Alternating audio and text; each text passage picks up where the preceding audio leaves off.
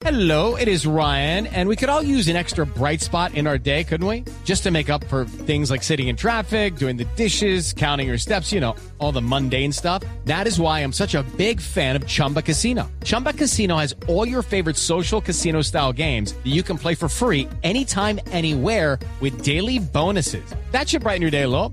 Actually, a lot. So sign up now at chumbacasino.com. That's chumbacasino.com. No purchase necessary. BGW. Void were prohibited by law. See terms and conditions. 18 plus. Señor Krause, bienvenido a Mañanas Blue y muchas gracias por estar con nosotros hablando de este cambio que va a tener su país este sábado con la posesión del presidente Andrés Manuel López Obrador. Bienvenido.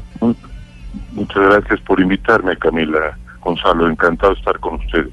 Doctor Krause, nosotros desde Colombia a veces pensamos que lo que pasa en otros países de América Latina puede llegar a ser muy lejano. Sin embargo, este impacto que va a tener el cambio que está teniendo México con la llegada de un presidente como Andrés Manuel López Obrador puede generar una transformación en el continente. ¿Usted lo ve así? Y si es así, ¿por qué razón? Es una gran incógnita todavía cuál va a ser el perfil del gobierno de López Obrador. Eh, yo siempre he sido eh, un hombre que ha simpatizado con las preocupaciones sociales y con la sensibilidad social de López Obrador, pero me preocupa profundamente su autoritarismo, eh, que no es solo un estilo, sino es un diseño de gobierno. Eh, hace 13 años escribí un decálogo del populismo, estudié el gobierno de Hugo Chávez y aunque existen diferencias muy grandes entre Venezuela y México, hay ciertos aspectos en el perfil de López Obrador que no son muy distintos a los de Hugo Chávez. No lo digo con ligereza, lo digo con preocupación y con dolor. Eh, escribí eh, sobre Venezuela, sobre Hugo Chávez, no un artículo, no un ensayo, sino 15 ensayos y un libro. Realmente me compenetré en la realidad venezolana porque vi allí el ejemplo de un gobernante al que yo le concedo haber querido eh, redimir incluso a, su pueblo, al, al, al, pueblo venezolano, sacarlo de la pobreza, de la desigualdad, de la postración, y lo llevó finalmente al abismo de la destrucción económica y la uh, y, y, un autoritarismo político eh, eh, con una tragedia humanitaria sin precedentes. No preveo eso para México, pero sí existen elementos en el diseño del centralismo autoritario eh, y, y también, sobre todo, en el contacto magnético con uh, un sector importante de la población en México que me hacen temer por ese futuro. Don Enrique, llega al poder eh, Manuel López Obrador o Andrés Manuel López Obrador por la podredumbre que ha vivido la derecha mexicana en medio de tanta corrupción. ¿La gente se cansó? Mire, yo creo que eso que usted está diciendo es inexacto. Yo he sido un adversario del PRI por 40 años, cuando fue sistema político mexicano, cuando López Obrador, por cierto, pertenecía al PRI, que perteneció hasta 1988. Yo soy seis años mayor que él y fui opositor al PRI desde 1968, de modo que tengo cartas de legitimidad para hablar en contra del PRI y sobre el PRI. Pero advierta usted con toda claridad, México ha sido una democracia desde el año 2000 hasta ahora. Pluralidad en el Congreso, división de poderes, un poder eh, legislativo eh, con eh, amplia participación de diversos partidos, un poder judicial independiente, gobernadores en los estados de distintos partidos y absoluta libertad de expresión. Instituciones autónomas como el Instituto eh, Federal Electoral. Todo lo que le estoy diciendo a usted está en peligro. Todo. Sí, señor. Eh, es decir, el, el, el, Congreso está en manos de un solo partido, el Poder Judicial está en entredicho, las eh, instituciones autónomas también, esperemos que resistan, Y bueno, vamos a ver qué ocurre con la libertad de expresión. Ahora, todo lo que estoy diciendo no quita un eh, punto de legitimidad al triunfo de López Obrador en las urnas.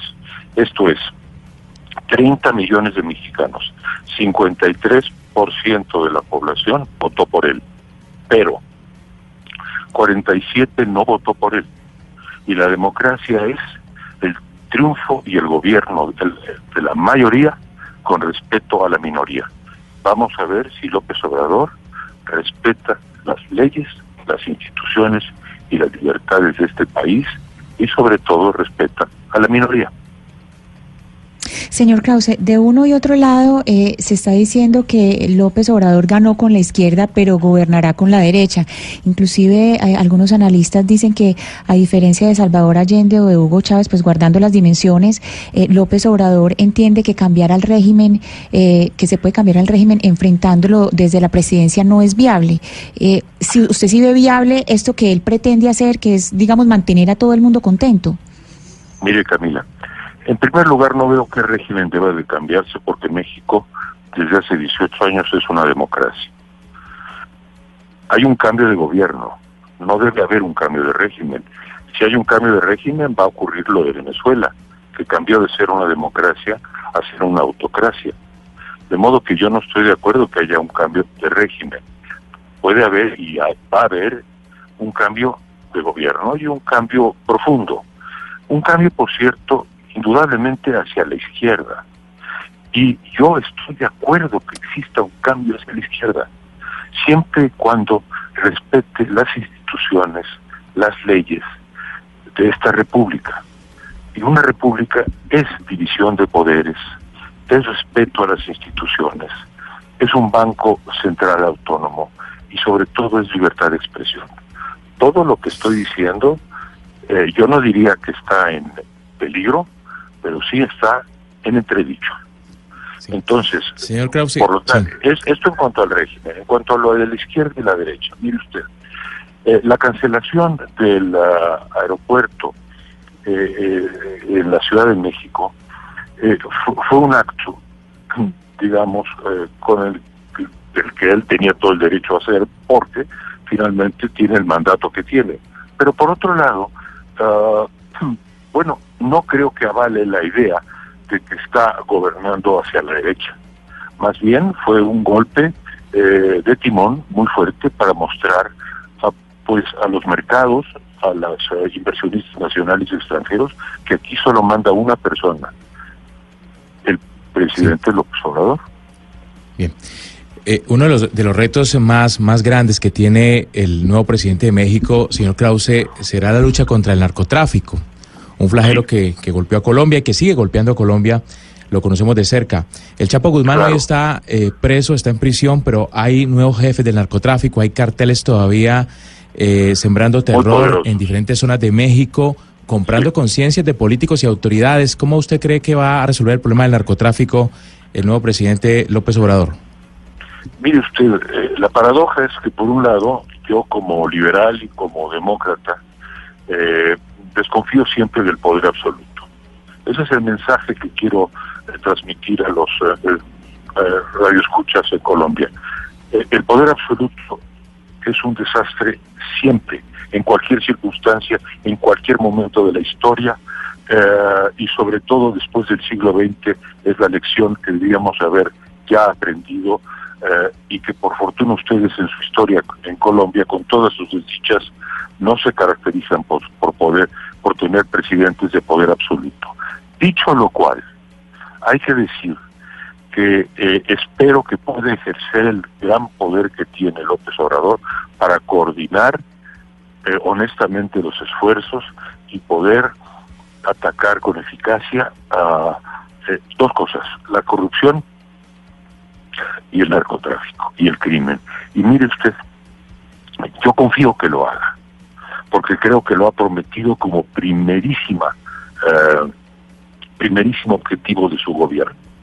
Entonces, espero que ese poder gigantesco, sin precedentes, que tiene eh, en sus manos el presidente López Obrador, que toma posesión pasado mañana, lo utilice, por un lado, frente a la sociedad civil, con moderación, con rectitud, con razón y con apego a la ley y con tolerancia.